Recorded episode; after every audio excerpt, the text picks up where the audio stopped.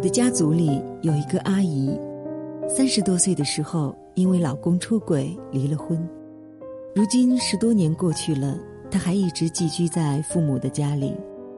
小小的几十平方，除了她和父母，还有高寿的奶奶。有时候她的女儿过来住，两个人还得挤一张床。除了生活的种种不方便，父母的成日念叨也让她叫苦不迭。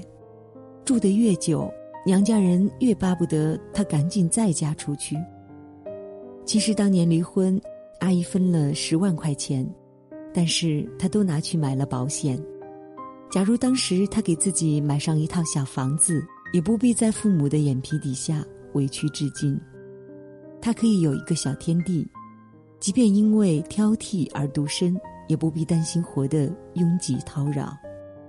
女人中年，假如遭遇婚姻的危机，离了婚还没个住所作为退路，或租房子，或回娘家，总是不会舒坦的。事业有成的女人还好，倘若是家庭主妇等等，哪里还有能力再置一个窝呢？年轻的时候给自己买个房子，不只是一次投资，它更是未来的一个保障。在你不愿和伴侣共同生活之时，在你不愿将就凑合随便嫁了之时，在你寻寻觅觅仍然找不到共度一生的人时，你大可以甩甩头发，毫不在乎，因为你有底气、有勇气、有豪气，做出你最正确的选择。一个好朋友的三十岁计划是给自己买个房子，不大。七十多平方，可他布置的像个单身公寓，房子也不出租，只放了一些他结婚前的私物。周围的人知道了，纷纷发表意见。父母认为她结了婚和丈夫住在一起就好，干嘛多买一套空着？七姑八姨还说，就算要买，也要让老公去买，何苦为了挣钱把自己累得半死不活的？好朋友告诉我。拥有只属于他一个人的房子，是他的梦想。他可以随心所欲的装扮，可以在这里放他所喜欢的一切。婚姻再幸福，家庭再和睦，但自己还是独立的个体，既想自我独处，也想证明自己的能力。可以说，自从好朋友为自己定下了这个目标，他更加努力的工作，努力的生活。这个房子激励他变得更厉害、更强大。买房并不只是男人或者家庭的事情。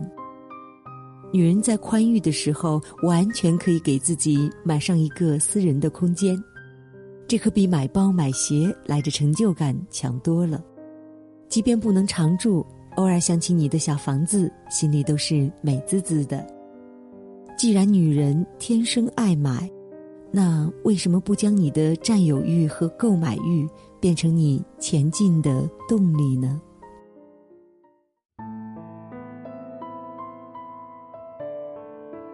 在经典女性美剧《欲望都市》里，女主角兜兜转转十年，终于和命中注定的男人宣布结婚。为了他们理想的大房子，女人不听朋友劝阻，卖掉了自己的小公寓。结果结婚那天，新郎落跑，女人心灰意冷、肝肠欲断之时，还无容身之处，不得已又加价买回了自己的公寓，感情伤了，钱也大大损失。后来男女主人公解除误会，重新立下了誓言，却没有再卖掉自己的房子。她的小公寓成了她和闺蜜的喘息之处。每当他们希望暂时远离婚姻的压力，他们就会在这个小公寓里重温属于自己的单身时刻。女人一旦成家，她的母性和她的女性本色，让她不得不发生转变。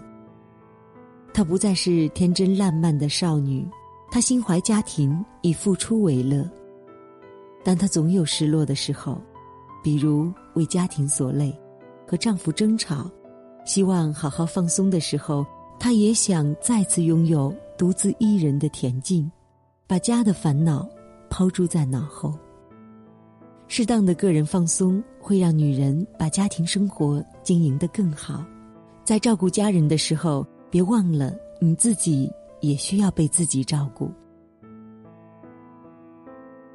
一书曾经说过：“作为女性，先要争取经济独立，然后才有资格谈到应该争取什么。”十五岁到二十五岁，争取读书和旅游的机会。二十五岁至三十五岁，努力工作，继续进修，组织家庭，开始储蓄。三十五岁以后，将工作变为事业，加倍争取学习，一定要拥有若干资产防身。因为安全感，从来都是自己给的。女人的这套小房子，一定要自己给自己买。他人可以赞助少许，但自己一定要负责大部分或者全部，因为它不是必需品，也不是你的梦寐以求，它只是一个存在，让你在生活不如意之时，让你在选择面前畏首畏尾之时，还有一个坚实的后盾防身。所以，女人的眼界不应该停留在目前的生活。对未来负起责任，也是对自己的一种鞭策。不是说你省吃俭用一定要买房，而是你在工作家庭之间还能挣得完全属于你自己的一方天地。女人应该给自己送上最好的礼物。我冷漠是不想被看出，太容易被感动触及。我比较喜欢现在的自己，不太想回到过去。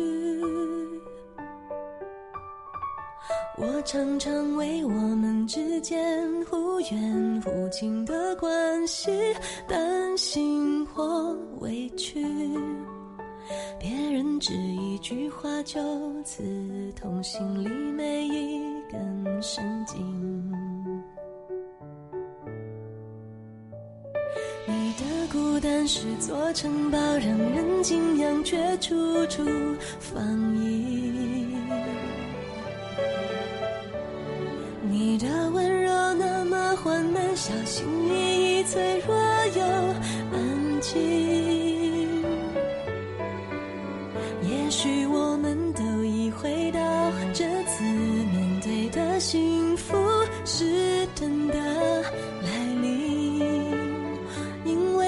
珍惜，所以才犹豫，